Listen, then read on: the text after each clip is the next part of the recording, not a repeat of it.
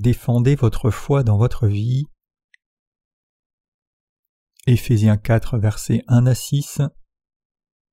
Je vous exhorte donc, moi le prisonnier dans le Seigneur, à marcher d'une manière digne de la vocation qui vous a été adressée, en toute humilité et douceur, avec patience, vous supportant les uns les autres avec charité, vous efforçant de conserver l'unité de l'esprit par le lien de la paix.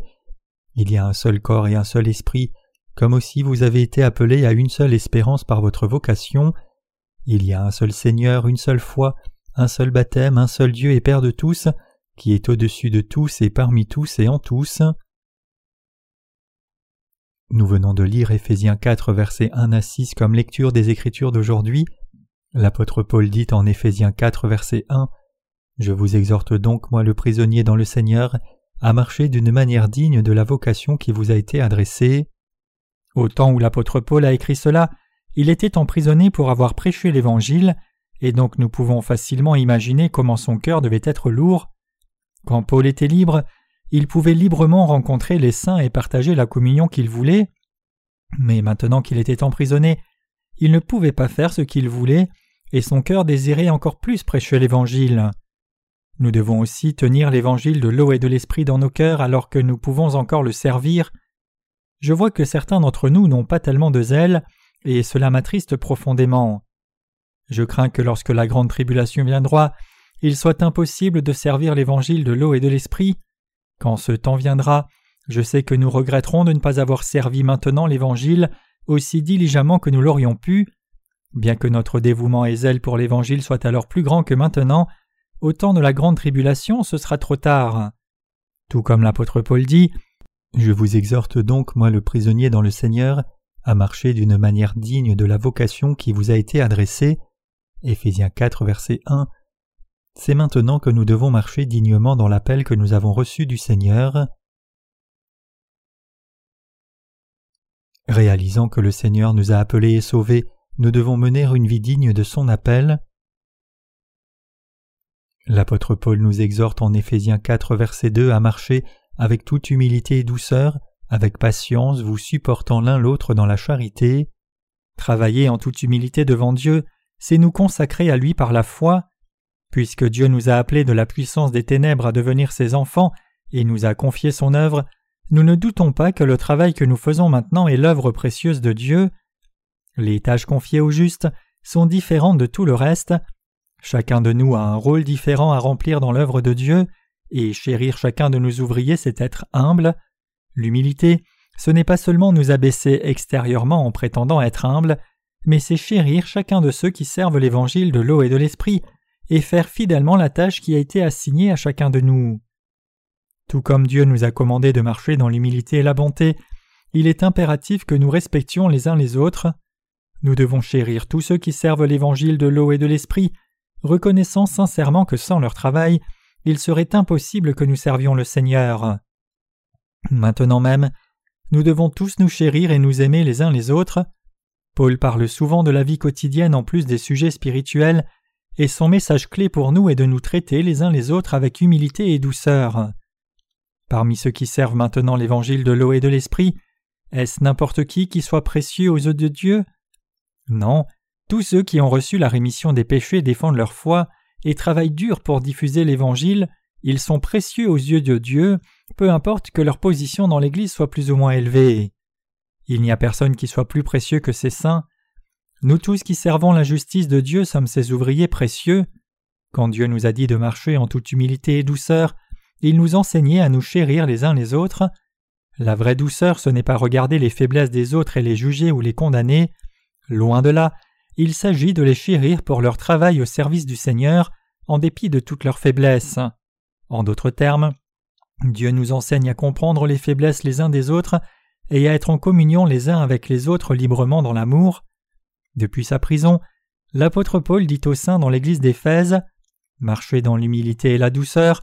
Si vous croyez vraiment dans l'évangile de l'eau et de l'esprit, ne vous maltraitez pas les uns les autres. Les ouvriers de justice qui demeurent dans l'église de Dieu sont en effet très gentils, mais il y a un certain ordre dans l'église de Dieu qui peut sembler difficile à comprendre d'un point de vue humain. Donc à cause de cet ordre spirituel qui est dans l'église de Dieu, ce sont ceux qui sont faibles, physiquement ou spirituellement, qui sont les plus respectés dans l'Église. Dans l'Église de Dieu, les saints les plus faibles avec beaucoup de limites sont servis encore davantage par leurs prédécesseurs dans la foi, et c'est parce que la parole de Dieu et l'œuvre du Saint-Esprit protègent ces saints fragiles et les servent dans l'Église de Dieu. Même si vous voyez les faiblesses charnelles d'un saint et que ce saint a l'air indigne pour vous, vous devez avoir des yeux pour voir combien ce saint est précieux pour Dieu. Ceux qui ont ces yeux spirituels sont bénis. Nous avons tous reçu la rémission des péchés de la part de Dieu, et nous sommes tous indispensables les uns pour les autres. Si vous n'appréciez pas l'importance des ouvriers de Dieu et des saints, et ne pardonnez pas leurs fautes, alors vous serez certainement repris par le Seigneur. Imaginez que vous écartiez tous les saints, disant que vous n'avez besoin d'aucun d'eux, et que vous devez adorer Dieu vous-même dans ce grand bâtiment d'église. Vous devrez tout faire vous-même, du nettoyage de l'église à l'arrangement des fleurs, la gestion du système sonore, la maintenance du chauffage. Si vous deviez faire toutes ces choses vous-même, vous ne pourriez pas les faire même si vous y passiez toute la journée. Donc il est absolument impératif pour nous tous de réaliser que nous pouvons diffuser l'évangile de l'eau et de l'esprit et servir Dieu seulement si nous sommes unis. Nous devons aussi réaliser quelle bénédiction c'est d'avoir des partenaires. Quand vous regardez nos saints qui prêchent et servent l'évangile de Dieu, ne voyez-vous pas combien ils sont tous précieux? Il n'y a pas de raison pour laquelle ne pas nous humilier les uns devant les autres, ni quoi que ce soit pour ne pas nous pardonner les uns les autres. Tous les justes qui sont nés de nouveau en croyant dans l'évangile de l'eau et de l'esprit doivent être capables de reconnaître combien chaque autre personne est précieuse et se chérir les uns les autres. C'est pour cela que le Seigneur nous a dit de marcher dans l'humilité et la douceur. Les croyants dans l'évangile de l'eau et de l'esprit sont gentils et bons, car ils sont le peuple de Dieu. Bien que les justes puissent parfois exprimer leurs sentiments trop crûment quand ils sont énervés dans la chair, au moins leur cœur est doux devant Dieu. Les jeunes et les vieux aussi, il n'y a personne qui n'ait pas d'amour propre ou de respect. De même, les justes aussi peuvent parfois s'échauffer dans leur entêtement. Finalement cependant, ils sont tous obéissants à la volonté de Dieu. Une fois qu'ils réalisent leur erreur, ils se soumettent à la parole de Dieu et la suivent dans l'unité. Bien sûr, notre nature humaine est fondamentalement méchante, bornée et vile, mais le peuple de Dieu doit être traité gentiment, tous ceux qui suivent et servent le Seigneur et en particulier les faibles. Cependant, pour ce qui est de ceux qui s'opposent et blasphèment l'Évangile, Loin de les traiter gentiment, nous nous changeons parfois en lions féroces pour nous élever contre eux. Pourquoi pensez-vous que l'apôtre Paul a écrit aux saints depuis la prison et les a exhortés à marcher dans l'humilité et la douceur? Éphésiens 4 verset 2 C'est parce qu'il est juste et convenable pour nous de chérir en toute humilité et douceur tous ceux qui servent l'Évangile dans l'Église, de remplir les faiblesses des autres par notre foi, d'unir nos forces dans le Seigneur pour faire le bien, et de servir son évangile et le prêcher à toutes les âmes. Cependant, si quelqu'un dans l'Église de Dieu se vante de sa force charnelle ou essaye d'enlever le faible de sa position de pouvoir, alors nous devons nous opposer à ces gens-là. Effectivement, dans l'Église de Dieu, il importe peu de savoir combien vous êtes éduqué ou combien votre statut social est élevé ou bas.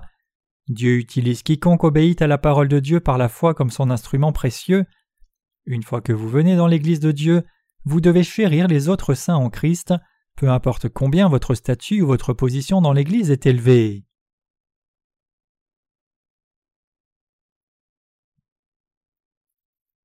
Cependant, il y a certaines personnes dans l'Église de Dieu qui essayent de régner sur les autres, alors qu'ils ne sont même pas encore nés de nouveau.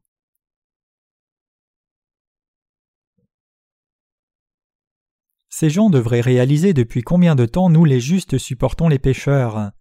Même à ce jour, les justes ont dévoué tous leurs efforts à la prédication de l'évangile de l'eau et de l'esprit aux pécheurs. Cependant, c'est dans la nature de tous les pécheurs d'essayer de détruire les autres corps et esprit. Autrement dit, c'est le but de tout pécheur d'assujettir les autres et de les détruire spirituellement.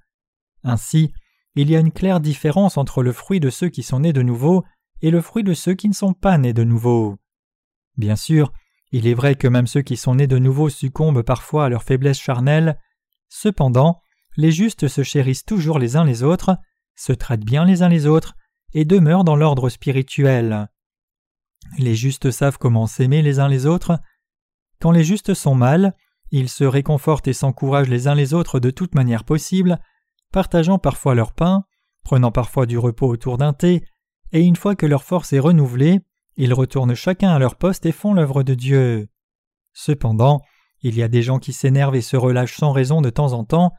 Même si cela arrive, nous devons toujours essayer de nous comprendre les uns les autres, résoudre les incompréhensions que nous pourrions avoir, accepter les erreurs les uns des autres et nous réconcilier en Christ. Lorsque nous nous voyons dans la faiblesse que nous ne reconnaissions pas auparavant, nous devons les reconnaître devant Dieu, nous excuser auprès de ceux que nous aurions blessés et tolérer les erreurs des autres dans l'amour de Dieu. C'est ainsi que les justes doivent mener leur vie, car c'est le fondement de base de la vie de foi que nous nous unissions dans tous dans la même foi et la justice du Seigneur. Même parmi les justes, certains mènent et d'autres suivent, mais cela ne signifie pas que toutes brebis obéissent forcément au leader. En effet, il y a tant de brebis dans l'Église de Dieu qui sont bornées. Néanmoins, les prédécesseurs dans la foi endurent patiemment les membres faibles, et ils acceptent aussi leur faute lorsqu'ils la reconnaissent.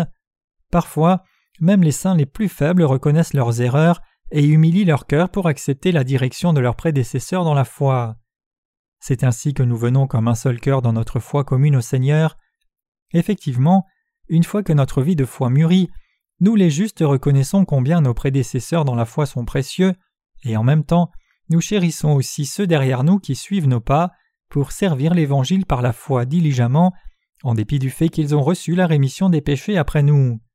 Ainsi, alors que nous saisissons combien nous sommes précieux les uns pour les autres, nous sommes capables de servir Dieu dans nos vies. C'est pour cette raison que l'apôtre Paul nous a exhortés à marcher avec toute humilité et douceur, avec patience vous supportant l'un l'autre dans la charité. Éphésiens 4 verset 2. Quand nous nous comprenons ainsi les uns les autres et nous embrassons dans l'amour de Dieu et par la foi, nous devenons un. Je suis certain que vous avez aussi expérimenté cela vous-même.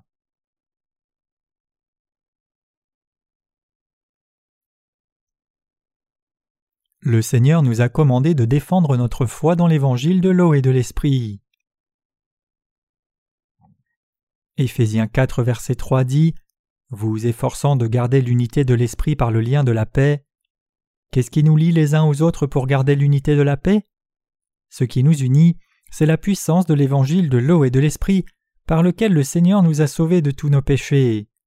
C'est ainsi que nous pouvons garder notre salut qui a été accompli dans l'évangile de vérité de l'eau et de l'esprit, recevoir la vraie paix et jouir de la vraie satisfaction par la foi. Effectivement, si nous n'avions pas l'évangile de l'eau et de l'esprit, alors il nous aurait été impossible de jouir de la paix, ni d'endurer avec patience, ni d'être humble, ni bon, et encore moins de nous aimer les uns les autres. C'est parce que nous avons l'évangile de l'eau et de l'esprit que nous pouvons patiemment endurer et supporter toutes les difficultés de la vie, c'est parce que le Seigneur a expié tous nos péchés une fois pour toutes par l'évangile de l'eau et de l'esprit.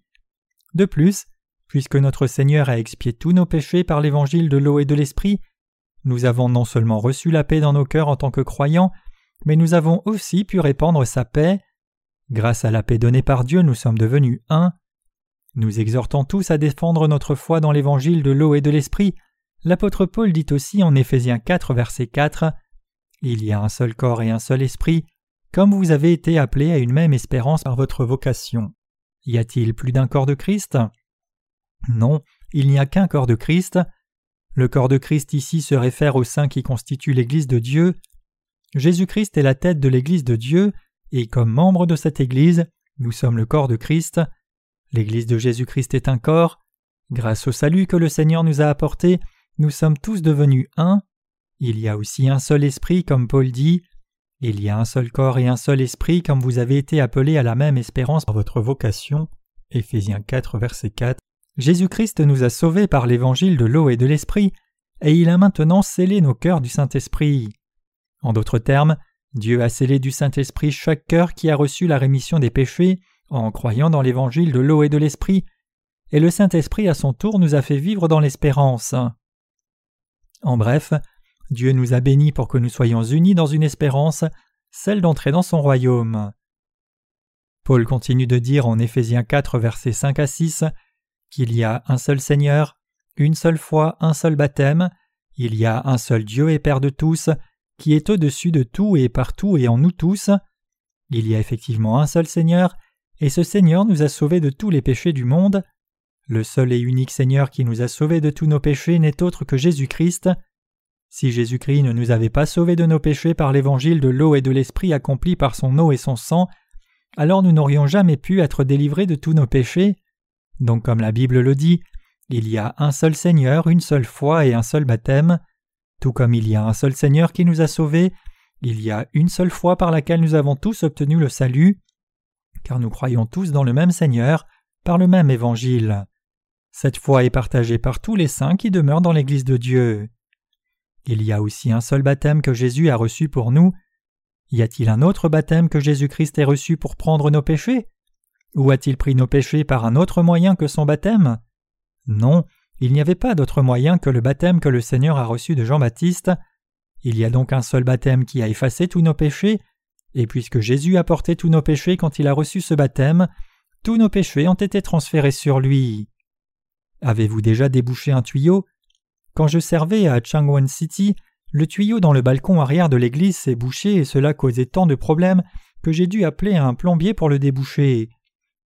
L'église se situait au deuxième étage du bâtiment et il y avait un institut privé à l'étage au-dessus de l'église. Cet institut avait fait descendre tellement de saleté par le tuyau qu'il a fini par se boucher à plusieurs endroits. Le bouchon était si important que je ne pouvais pas le sortir moi-même, et j'ai donc fait appel à un plombier. Mais même le plombier a eu du mal à déboucher le système. D'abord, le plombier allait facturer 30 dollars pour le travail, mais il voulut rapidement plus d'argent en se plaignant de l'importance du bouchon, donc je lui ai proposé 50 dollars, et le tuyau fut débouché en moins d'une minute. J'étais très heureux de voir que toute la canalisation bouchée était maintenant complètement saine. Nous devons constamment écouter la parole d'Évangile nous enseignant que Jésus a pris tous nos péchés et les a enlevés en étant baptisé par Jean-Baptiste. Lorsque nous écoutons cette parole sur le baptême de Jésus, nos cœurs sont complètement débouchés de toute la saleté qui nous bloque. Votre cœur et le mien peuvent alors être librement en communion, comme l'eau peut couler librement quand un tuyau bouché est nettoyé. À travers quoi nos cœurs peuvent-ils partager la communion? C'est par notre foi commune dans le baptême de Jésus que nos cœurs peuvent communier ensemble. C'est quand nous nous disons les uns aux autres que nos péchés ont été transférés sur Jésus par son baptême que nous pouvons partager la communion les uns avec les autres et nous regarder les yeux dans les yeux tendrement et dans la paix. Et nous pouvons aussi prêcher l'Évangile à tous ceux dont les cœurs sont bouchés, les enseignants. Tout comme mes péchés ont été transférés sur Jésus, tous tes péchés ont aussi été mis sur le Seigneur. Après tout, tes péchés font aussi partie des péchés du monde, et donc cela signifie que tes péchés ont été transférés sur Jésus aussi. Tout péché dans ce monde, les tiens et les miens aussi, ont déjà été transférés sur le Seigneur. Leurs cœurs seront alors débouchés et communiqueront aussi avec le cœur des autres saints nés de nouveau, dans une sainte communion, comme la Bible nous dit qu'il y a un seul Seigneur, une seule foi, un seul baptême, Éphésiens 4, verset 5. Qu'en est-il de l'Église de Dieu alors? Peut-il y en avoir plus d'une? Non, il ne peut pas y avoir plus d'une Église de Dieu, comme la Bible dit qu'il y a un seul corps. Éphésiens 4, verset 4. Le fait qu'il y ait un seul Seigneur et un seul Dieu signifie que puisque nous croyons que Jésus-Christ est venu sur la terre comme notre Sauveur, en obéissance à la volonté de Dieu le Père, qu'il a porté tous nos péchés par son baptême, et est mort à la croix à notre place, il n'y a qu'un Seigneur et Dieu pour nous. Bien que les gens adorent beaucoup de Dieu dans ce monde, le Créateur divin qui a fait l'univers entier et ce qu'il contient, et nous a sauvés, est le seul vrai Dieu. Et lorsque nous disons que ce Dieu est notre Dieu, cela contient le fait qu'il est bon et plein d'amour. La Bible dit aussi que notre Dieu est le Père de tous. Éphésiens 4, verset 6. Qui a tout créé dans cet univers, le visible et l'invisible? C'est Dieu qui a fait toutes choses. Dieu le Père est donc au-dessus de tout comme le Créateur absolu, il n'est pas en bas comme nous ses créatures, mais il est notre Créateur qui est exalté au-dessus de tout, notre Sauveur et notre Dieu, car c'est lui qui a fait tout l'univers et ce qu'il contient. Paul dit aussi en Éphésiens 4 verset 6 que notre Dieu est en tout. Quand Dieu a créé l'univers et tout ce qu'il contient, l'homme n'était pas plus qu'une petite créature devant Dieu. Vous et moi aussi faisions partie de ces créatures, mais Dieu le Père nous a rendus un avec lui-même en envoyant son Fils sur la terre et nous sauvant par l'eau et le sang de son Fils. Autrement dit, Dieu nous a bénis pour que nous ayons le statut de fils et filles par l'évangile de l'eau et de l'esprit. Quand la Bible dit que Dieu notre Père est au-dessus de tout et partout et en nous tous, Éphésiens 4 verset 6, cela signifie que Dieu demeure dans le cœur de ceux qui ont reçu la rémission des péchés. Certains philosophes qui épousent le panthéisme disent que tout dans ce monde est un Dieu, disant que même les pierres, la lune, le soleil et les mers sont tous des créatures divines. Mais le Dieu qui remplit cet univers et demeure dans votre cœur et le mien est le seul vrai Dieu, et ce vrai Dieu est un avec nous, tout comme l'apôtre Paul dit Il y a un seul corps et un seul esprit, comme aussi vous avez été appelés par une seule espérance de votre vocation. Il y a un seul Seigneur, une seule foi, un seul baptême. Il y a un seul Dieu et Père de tous qui est au-dessus de tout et partout et en nous tous. Éphésiens 4, versets 4 à 6. Nous sommes venus de Dieu. Tous ceux qui sont nés de Dieu sont son peuple.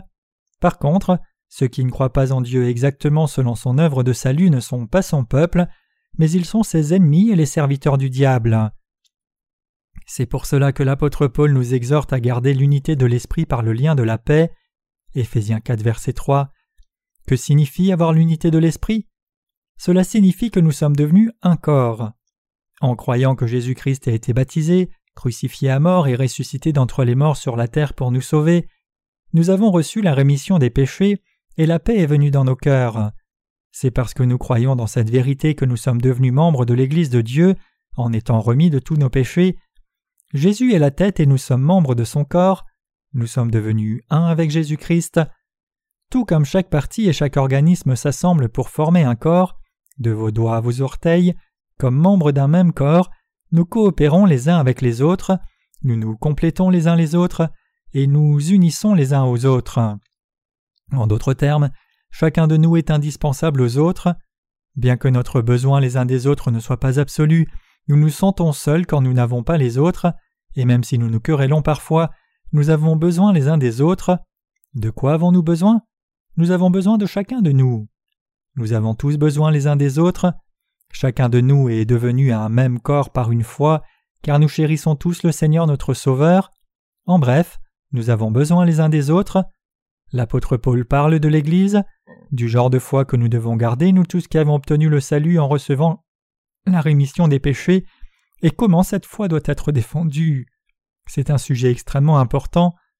Quand l'apôtre Paul dit qu'il y a un seul Seigneur, une seule foi, un seul baptême, un seul Dieu et Père de tous, Éphésiens 4, versets 5 à 6, il nous enseignait que nous sommes devenus un dans l'évangile de l'eau et de l'esprit par notre foi commune dans ce vrai évangile.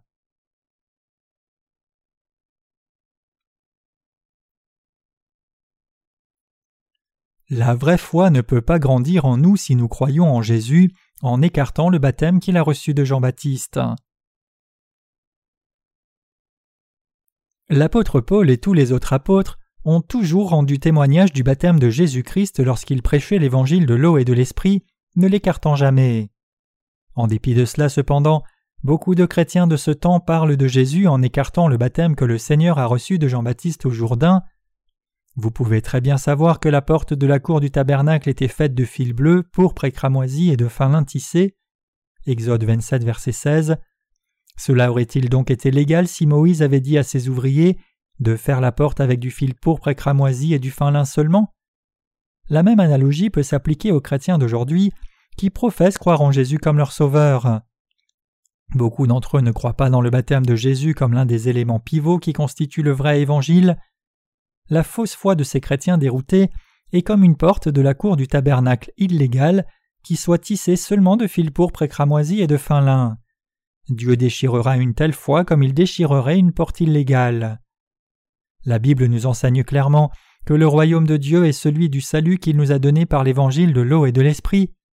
En d'autres termes, le Seigneur nous a dit clairement que nous ne devons jamais exercer son baptême ou son sang à la croix de l'œuvre du salut qu'il a accompli pour nous délivrer de tous nos péchés.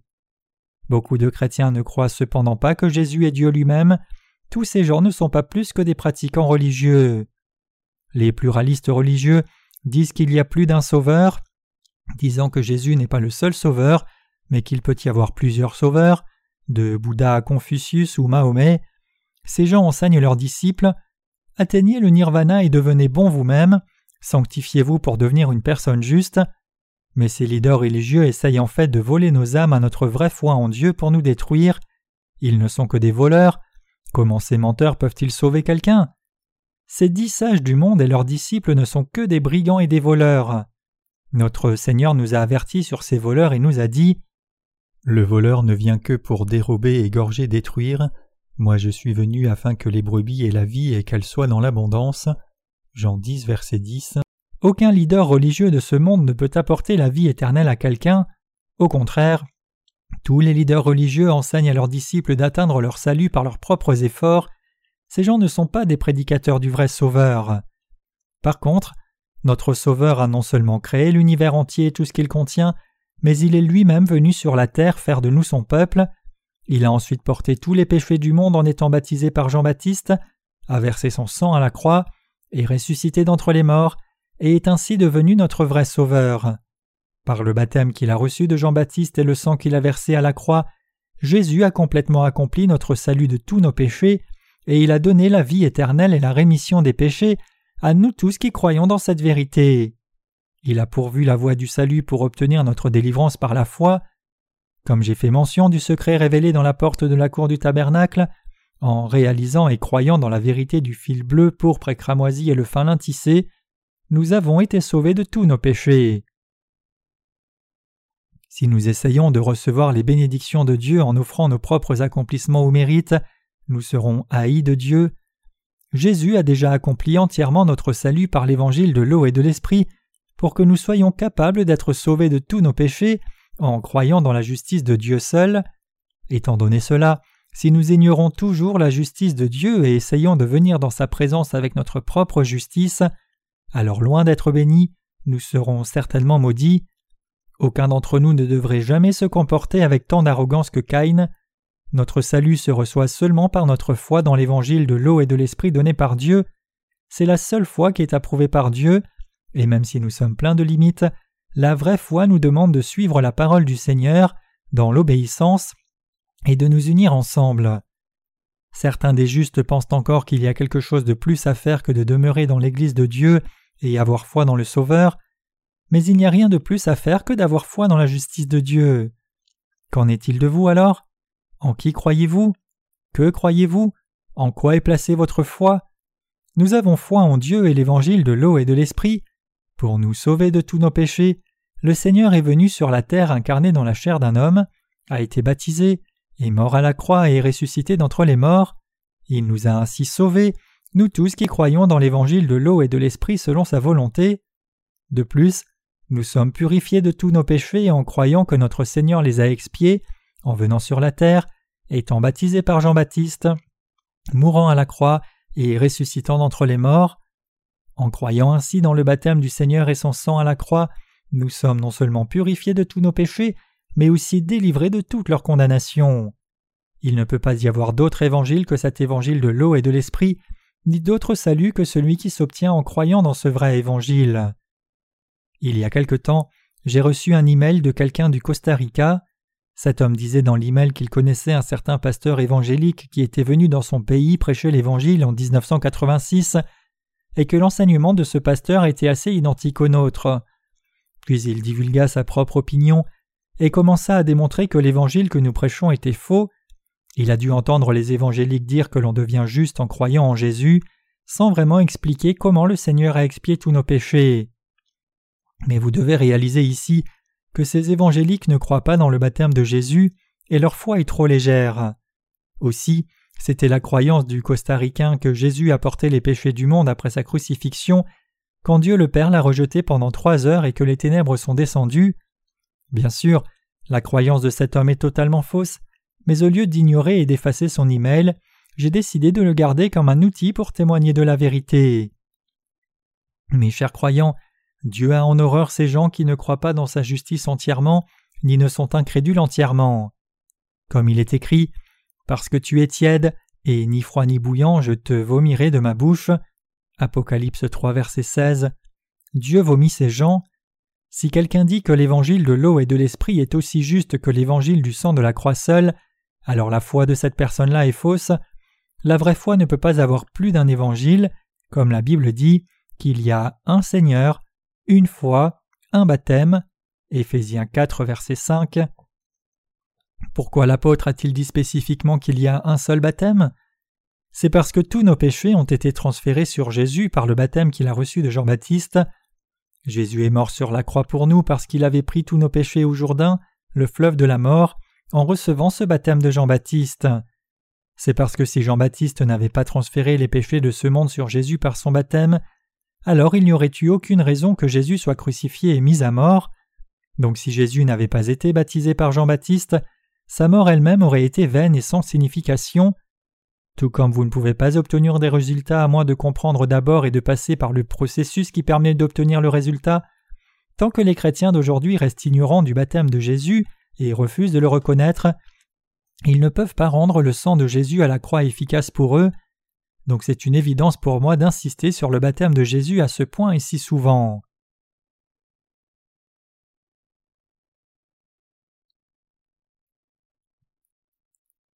Jésus a pris tous les péchés de ce monde en étant baptisé par Jean-Baptiste. Jésus a porté tous nos péchés en étant baptisé par Jean-Baptiste. Il a ensuite emmené tous nos péchés à la croix et a été crucifié à mort. Et maintenant, comme Jésus est ressuscité d'entre les morts, il est assis à la droite de Dieu le Père. C'est ainsi que Jésus est devenu notre Sauveur. Il est devenu notre vrai Sauveur témoignant de notre salut, car il est vivant maintenant. C'est pour prendre tous nos péchés en étant baptisé que Jésus est né sur la terre dans la chair d'un homme pour notre salut, et puisque Jésus a effectivement été baptisé selon ce but pour lequel il était né en tant qu'homme, il pouvait mourir à la croix, ressusciter d'entre les morts, et devenir notre Sauveur selon le plan de Dieu le Père. Jésus avait planifié de faire cette œuvre pour notre salut longtemps avant de l'accomplir réellement, et il l'a réalisé selon son plan. Il avait promis de venir sur la terre comme la semence d'une femme, Genèse 3 verset 15, Ésaïe 7 verset 14, et comme il l'avait promis, il est effectivement venu sur la terre incarné au travers d'une vierge nommée Marie, a porté tous les péchés du monde en étant baptisé, et a versé son sang à mort à la croix. Ainsi, tout comme il nous l'avait promis, Dieu lui-même a été baptisé par Jean-Baptiste, a versé son sang à la croix, et ressuscité d'entre les morts, et vit maintenant et pour toujours, et puisque Jésus est vivant maintenant même, tout ce qu'il a fait pour nous est réel et efficace pour toujours, et il est devenu notre vrai Sauveur. Tout comme l'apôtre Paul a dit qu'il y a un seul Seigneur, il y a aussi un seul Sauveur pour nous. C'est pour cela que Jésus seul a pu nous sauver de tous nos péchés. Y a-t-il un péché dans votre cœur alors? Non, il n'y a pas de péché du tout. Vos péchés ont-ils disparu en croyant seulement dans le sang de Jésus à la croix? Non, tous vos péchés ont été expiés en croyant dans le baptême de Jésus par Jean-Baptiste et le sang qu'il a versé à la croix. C'est seulement par cette foi placée dans le baptême de Jésus et son sang à la croix que nous avons pu effacer tous nos péchés. Maintenant même, il y a une seule foi et un seul évangile qui peut délivrer quelqu'un de ses péchés, pas deux, et cet évangile n'est autre que l'évangile de l'eau et de l'esprit. Qu'en est-il de vous alors? Avez-vous l'évangile de l'eau et de l'esprit qui peut vous sauver de tous vos péchés? Votre foi est-elle sinon différente de nous? Si votre foi est différente de la nôtre, alors cela signifie que vous êtes intrus dans l'Église de Dieu sans la vraie foi. Quelle foi s'oppose à la justice de Dieu? Qui peut être décrit comme un intrus à Christ?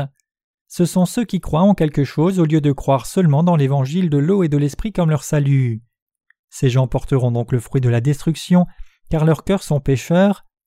Dieu nous a donné un libre arbitre quand il nous a créés, et il nous a permis d'obtenir le salut en croyant dans l'évangile de l'eau et de l'esprit pour qu'il réunisse toutes choses en Christ, celles qui sont dans les cieux et celles qui sont sur la terre en lui. Éphésiens 1 verset 10. Et en nous sauvant par l'évangile de l'eau et de l'esprit, le Seigneur a fait de nous les enfants de Dieu. C'est la foi qui nous permet d'être vraiment unis à Dieu. Notre Seigneur dit à chacun de nous C'est mon désir de te sauver de tous tes péchés et de faire de toi mon enfant pour que tu jouisses de la gloire du ciel en tant que fils ou fille. C'est là, mes chers croyants, le plan de Dieu et l'accomplissement ultime de son but.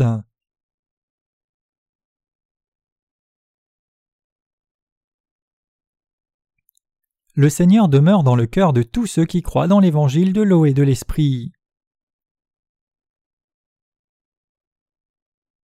Il est absolument impératif pour nous tous de croire dans le baptême de Jésus et son sang à la croix comme notre salut de tous nos péchés. Nous pouvons partager la communion les uns avec les autres seulement par cette foi commune. Nous n'insisterons jamais seulement sur le sang de Jésus.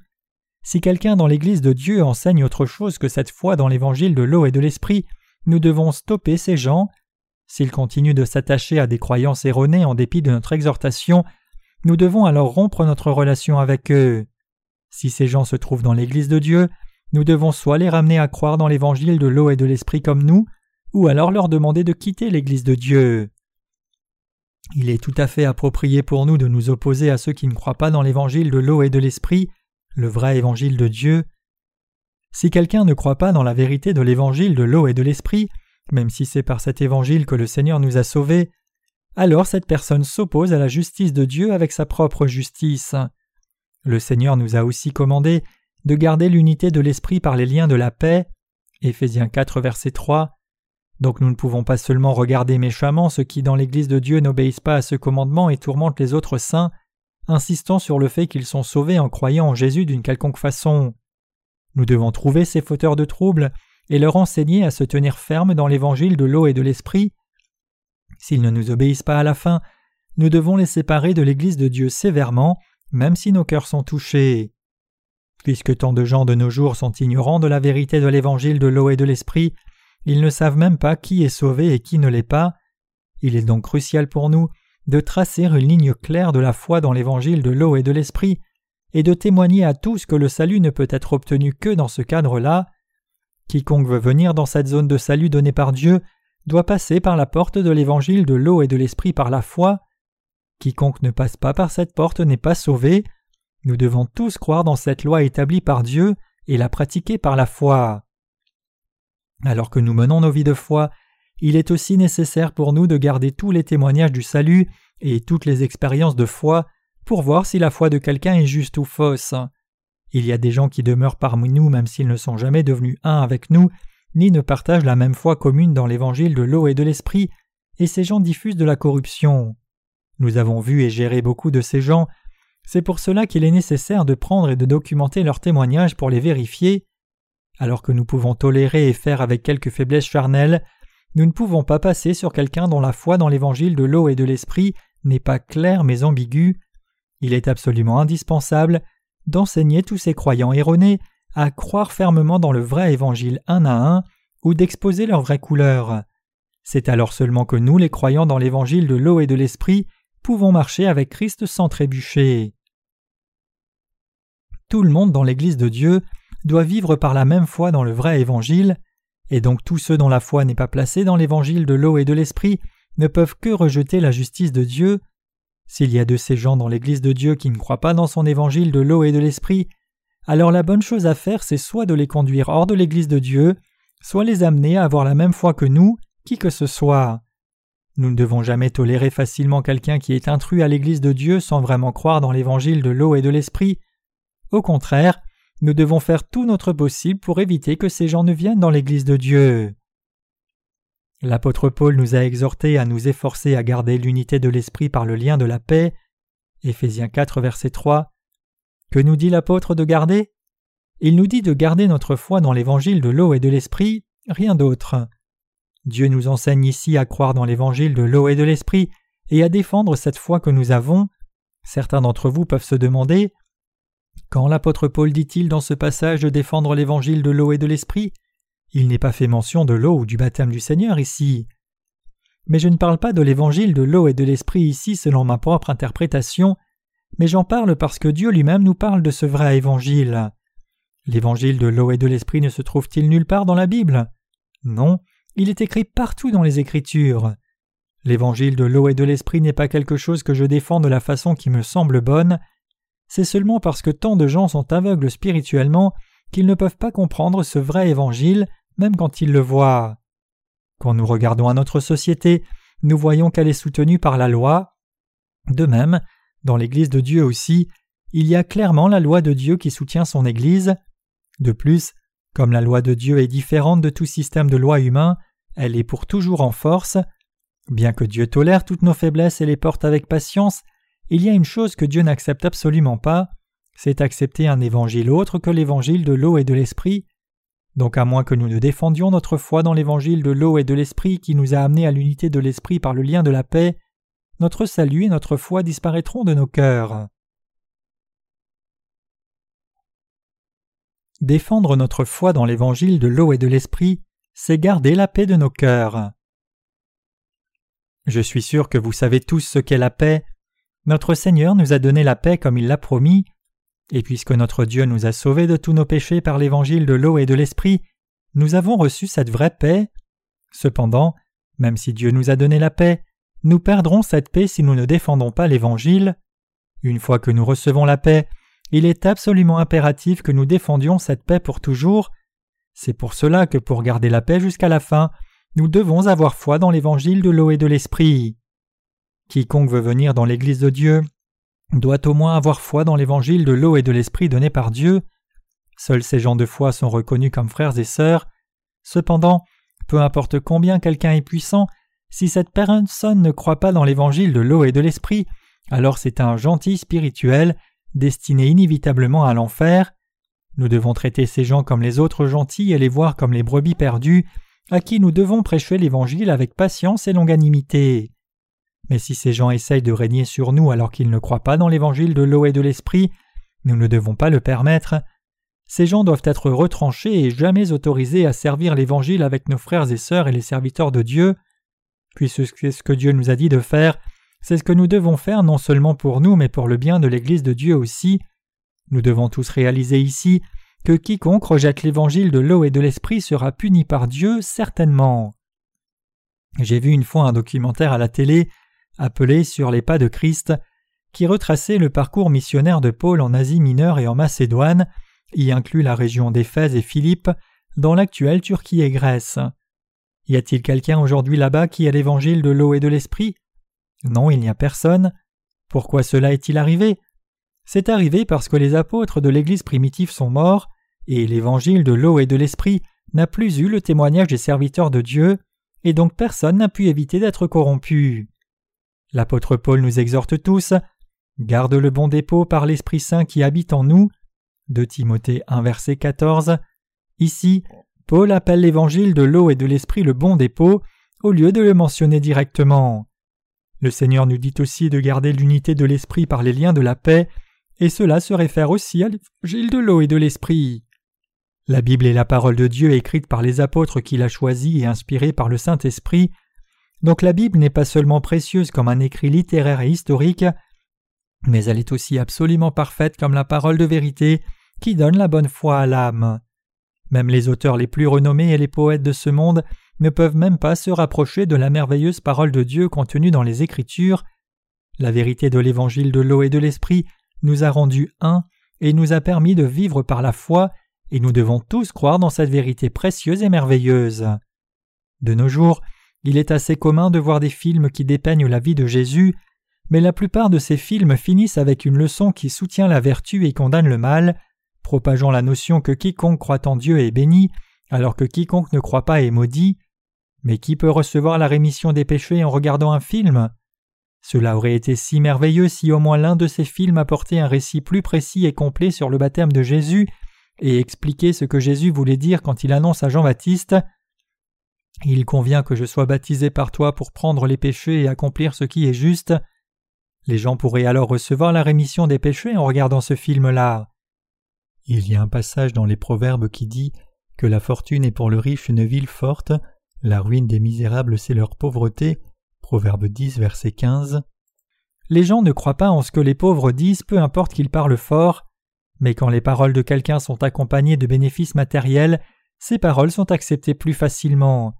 C'est pour cela que nous donnons nos livres gratuitement aux gens dans le monde entier pour partager notre amour avec eux et leur prêcher l'évangile de par le monde entier, et c'est ainsi que les gens dans le monde entier peuvent recevoir la rémission de tous leurs péchés en lisant l'un de nos livres sur l'Évangile.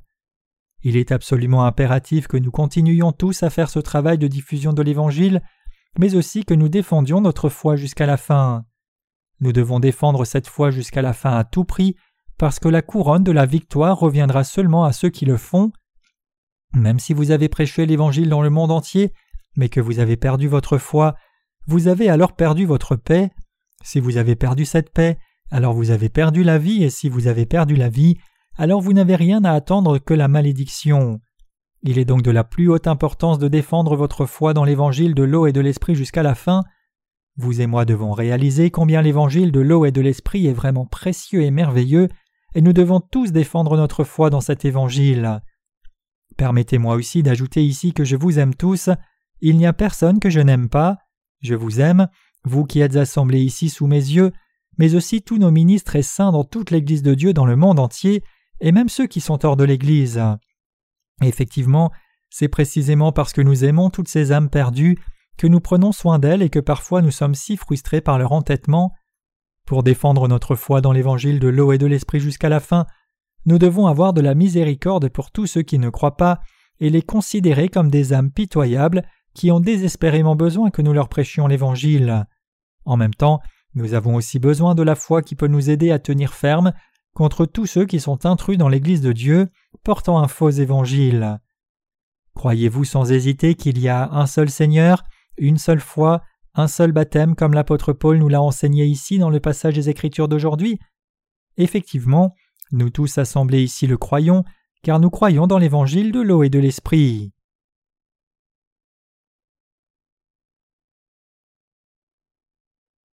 Nous devons croire dans l'évangile de l'eau et de l'esprit et défendre cette foi jusqu'à la fin du monde. Nous passons un peu de temps aujourd'hui à réfléchir sur la foi que Paul nous enseigne. Nous avons vu clairement dans la lecture des Écritures d'aujourd'hui que l'apôtre Paul ne prêchait rien que l'évangile de l'eau et de l'esprit. L'évangile de l'eau et de l'esprit proclame le baptême de Jésus et son sang à la croix. C'est sur la base de cet évangile de l'eau et de l'esprit que l'apôtre Paul prêchait la parole de Dieu.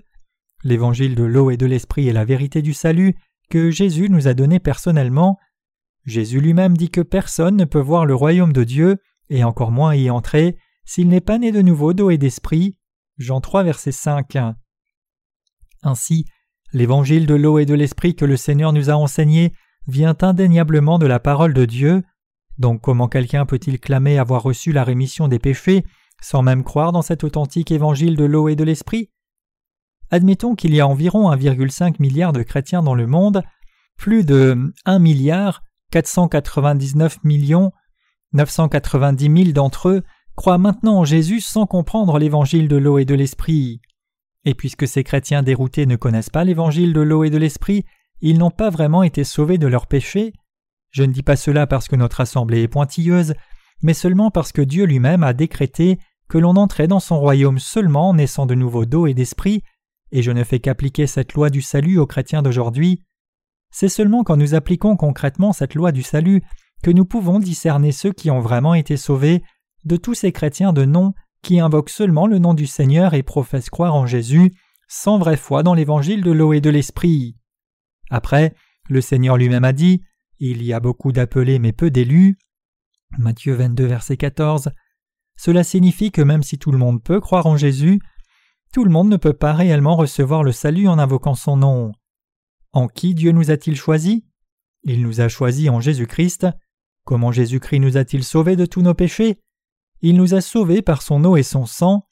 Est-il donc juste de dire que Jésus a porté les péchés du monde juste avant sa mort à la croix, quand les ténèbres sont descendues et que Jésus a été rejeté pendant trois heures, comme le disait l'homme du Costa Rica dont je vous ai parlé précédemment dans ce sermon dans son email?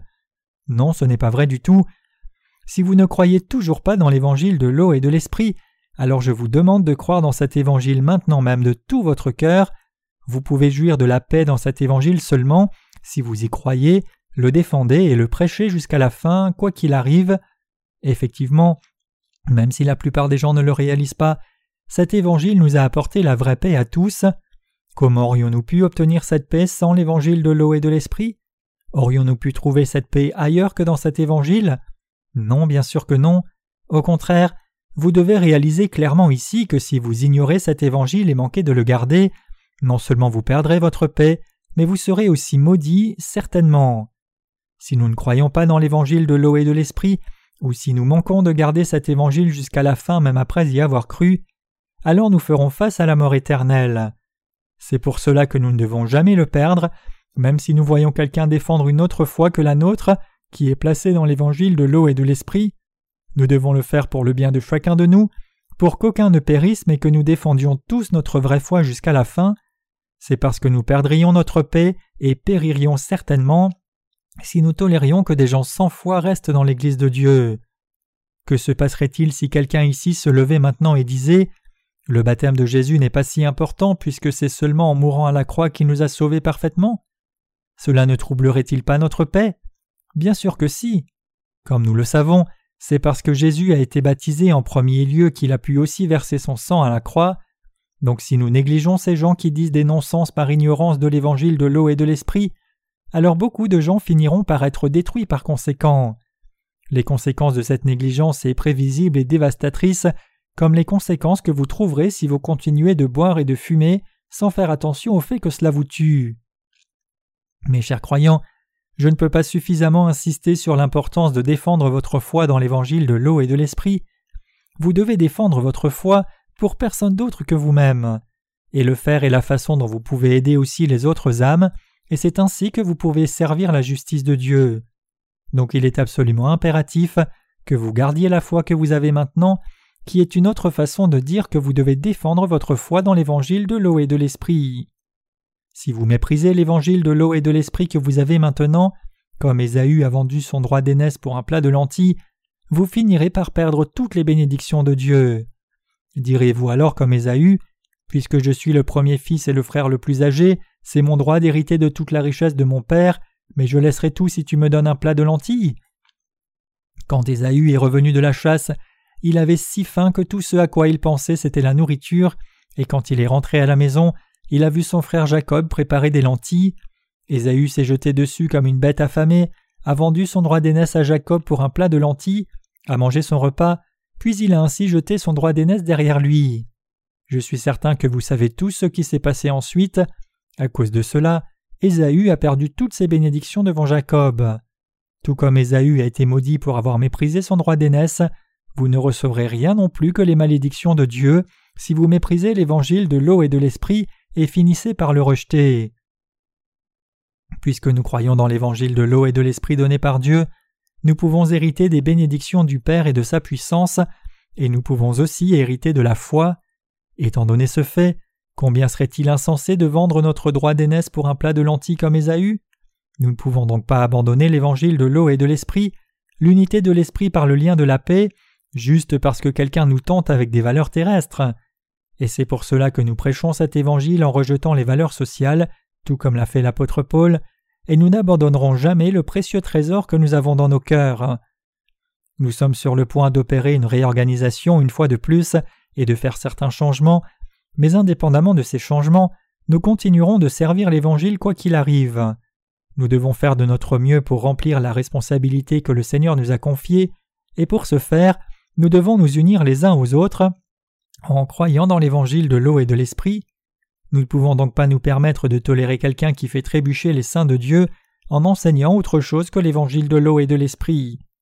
S'il y a de ces gens parmi nous, nous devons pointer du doigt leur erreur pour que tout le monde le voie éviter que le vrai évangile ne soit corrompu. La vérité ne peut pas s'arrêter même si quelqu'un essaye de me réduire au silence. Indépendamment de ce qui m'arrive, nos réunions continueront de prêcher l'évangile de l'eau et de l'esprit sans cesse, donc je suis déterminé à dénoncer même plus fort ce qui est faux et erroné, tout comme une plus grande flamme de l'Évangile est née dans l'Église de Jérusalem après que Jacques ait été martyr. Je crois que quand nous avons des épreuves et des tribulations, notre foi est encore plus forte et l'Évangile agit encore plus merveilleusement. Donc rendons grâce à Dieu, défendons l'Évangile de l'eau et de l'Esprit jusqu'à la fin, et faisons fidèlement l'œuvre de l'Évangile, unis par notre foi commune.